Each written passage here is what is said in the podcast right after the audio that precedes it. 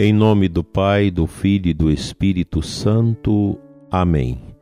Dileto e amado ouvinte, Deus abençoe você e sua família nesse novo dia que começa, segunda-feira, 23 de agosto, dia de Santa Rosa de Lima. Sou Dom Adair, bispo de Formosa, Goiás, e te convido a orarmos juntos pela nossa diocese, pelas nossas paróquias, por todas as comunidades e pessoas que nos escutam, e juntamente com você também de outras comunidades fora da nossa diocese que nos seguem através das mídias e de nossas rádios, rezar pela igreja, pela sua igreja, pela sua paróquia. Na segunda-feira, nós recordamos a necessidade de orarmos pelos falecidos, pelas almas do purgatório. Assim, nós o faremos com muito entusiasmo no nosso coração, rezando que as almas dos fiéis defuntos, pela misericórdia de Deus, descansem em paz. Ó Deus, que inspiraste Santa Rosa de Lima, inflamada de amor a deixar o mundo, a servir os pobres e a viver em austéria penitência, concedei-nos por sua intercessão seguir na terra os vossos caminhos e gozar no céu as vossas delícias. Por nosso Senhor Jesus Cristo, vosso Filho, na unidade do Espírito Santo. Amém. Quero cumprimentar todas as comunidades que têm Santa Rosa de Lima como padroeira, aqui na nossa diocese, nossa comunidade de Santa Rosa, na paróquia de São Sebastião de Vila Boa e a paróquia de Santa Rosa em Cabeceiras, Goiás, agradecendo a Deus pelos nossos sacerdotes, pelo Padre Rosenberg, aí de Vila Boa, que hoje reza solenemente com a sua comunidade rural, distrito aí de Santa Rosa, e o Padre Adão, que reza também com a sua paróquia, agradecendo a Deus pela vida desta igreja que segue como grande inspiração os testemunhos vivos de Santa Rosa de Lima, que deixou para nós o patrimônio da sua experiência para com o amor de Deus. Uma santa que ostentava em si a beleza do céu, a beleza de Deus, vivendo profundamente a caridade cristã. Os santos geralmente experimentaram esta força do reino de Deus e deixaram que esta força divina pudesse aninhar no profundo dos seus corações. Daí a vida dos santos, quando a gente lê, nos encantar e nos desalojar do nosso comodismo para vivenciarmos essas dádivas celestes do amor de Deus que quer ser derramado nos nossos corações. Os santos não são homens e mulheres que ficaram no passado. Nossas comunidades também sabe contemplar a existência de muitas pessoas santas naquela comunidade pequenininha lá da roça. Se você vai observando o povo, logo você entende que tem pessoas santas, pessoas que vivem com os pés sobre a terra, mas o coração já está em Deus.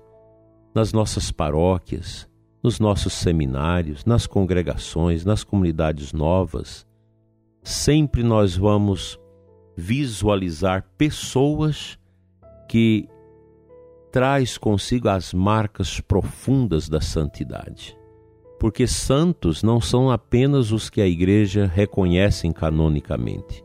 Existem os santos anônimos, que viveram profundamente a intimidade com Deus, a prática da caridade e da justiça, mesmo que a igreja não os reconhecem, mas já estão na glória eterna dos céus.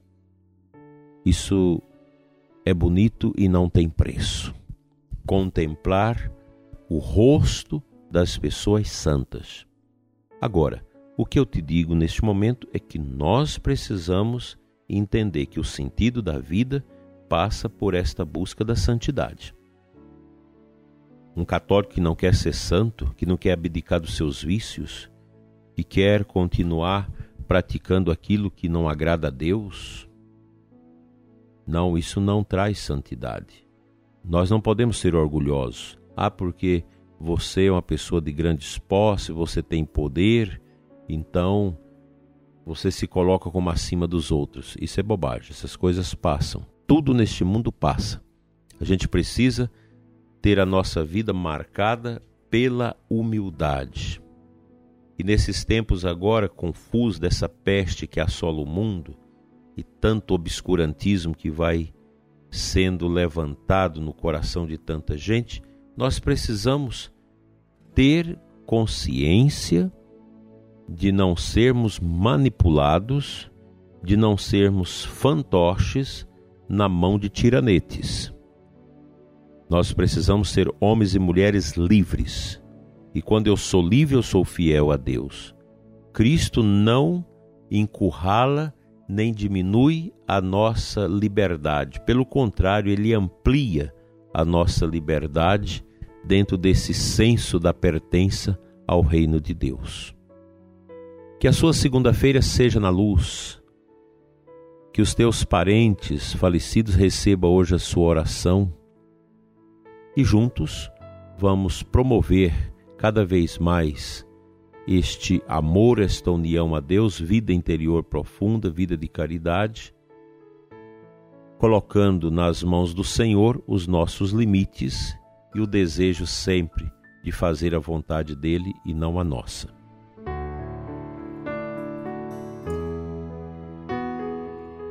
O Santo Evangelho da missa de hoje, Mateus 13, 44 a 46, Nosso Senhor conta duas parábolas. A parábola do tesouro escondido e a palavra do reino dos céus. E ele compara a um comprador que procura pérolas preciosas. Quando encontra uma pérola de grande valor, ele vai, vende todos os seus bens e compra aquela pérola. Isso entendeu muito bem Santa Rosa de Lima. Desde pequena, desde menina, ela sentiu que o seu coração palpitava por essa pérola preciosa que é o reino de Cristo. Ser de Cristo, abandonar-se a nosso Senhor, deixar que Ele, através da nossa oração, às vezes cansada, uma oração às vezes oprimida por tantos sofrimentos, mas aquela oração persistente, às vezes rezando com a alma miúda, mas tudo isso se faz em razão do reino, dessa pérola preciosa que nosso Senhor veio revelar a mim e a você. É preciso abrir o coração, abrir o entendimento para compreender, dileto ouvinte, que as coisas de Deus são maravilhosas. A pérola que é o reino está já dentro de você. Não há necessidade de você garimpar fora, já garimpa dentro do seu coração, se colocando na presença de Deus, fazendo uma boa confissão, renunciando aos seus pecados, fazendo boas adorações, leituras bonitas da Sagrada Escritura, perdoando quem te maltratou, perdoando as pessoas que te fizeram sofrer e tendo um coração todo ele alcançado por esta pérola de grande valor que é o próprio Jesus, que já está em nós através do seu Espírito, para que sejamos templos dessa beleza que é o reino de Deus. Quem tem o reino tem tudo. Encontrou o tesouro. O reino das trevas é aquele que não leva a pessoa à paz.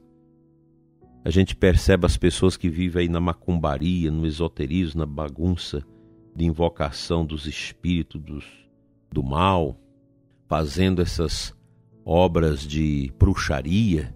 Essas pessoas não são felizes, porque elas estão servindo um outro reino que é o reino da escuridão, o reino da condenação. Você que está metido com isso, está aí em esquinas fazendo despachos, para maltratar a vida dos outros. Você que está indo na macumbaria, nesses ambientes horrorosos, invocando mortos, invocando espíritos, tendo em vista a maldade, fuja disso, renuncie a isso, busque uma confissão profunda, uma renúncia profunda e aceite a pérola do reino, que é nosso Senhor Jesus Cristo, o único que pode nos salvar. Jesus não está morto, está vivo. Pregado na cruz, depois sepultado, ele ressuscitou, está no meio de nós. O ressuscitado vive no meio de nós. Ele está presente nos sacramentos, que são seus dons, são realidades que ele realiza pelas mãos abençoadas dos nossos padres.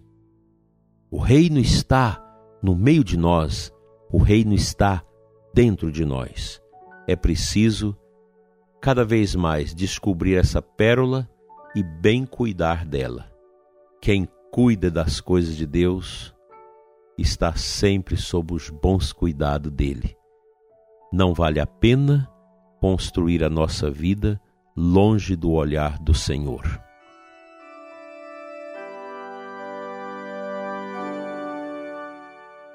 Senhor nosso Deus e Pai, cura os que sofrem, os doentes, os doentes no corpo, os que estão internados, lutando com todas as suas forças contra essa peste terrível, os cancerosos, os deprimidos, as pessoas que choram e sofrem. Tende misericórdia, Senhor, desses irmãos e irmãs. Cura também as pessoas dependentes das drogas, do alcoolismo, das pessoas dependentes da jogatina, seja a jogatina de baralho, seja a jogatina de internet. Cura, Senhor, os que estão nos vícios, nas dependências, dependência de pornografia e de tantos males. Encha, Senhor, os corações de todos nós com a santa alegria do teu reino. Coloca dentro de mim, Senhor, dentro do coração do ouvinte que me escuta neste momento, esse amor pela pérola preciosa que já está em nós, fruto do ressuscitado que derramou como promessa o Espírito de Deus em nós. Que o seu coração, ouvinte, seja curado e libertado para a maior honra e glória do Senhor nosso Deus. Amém.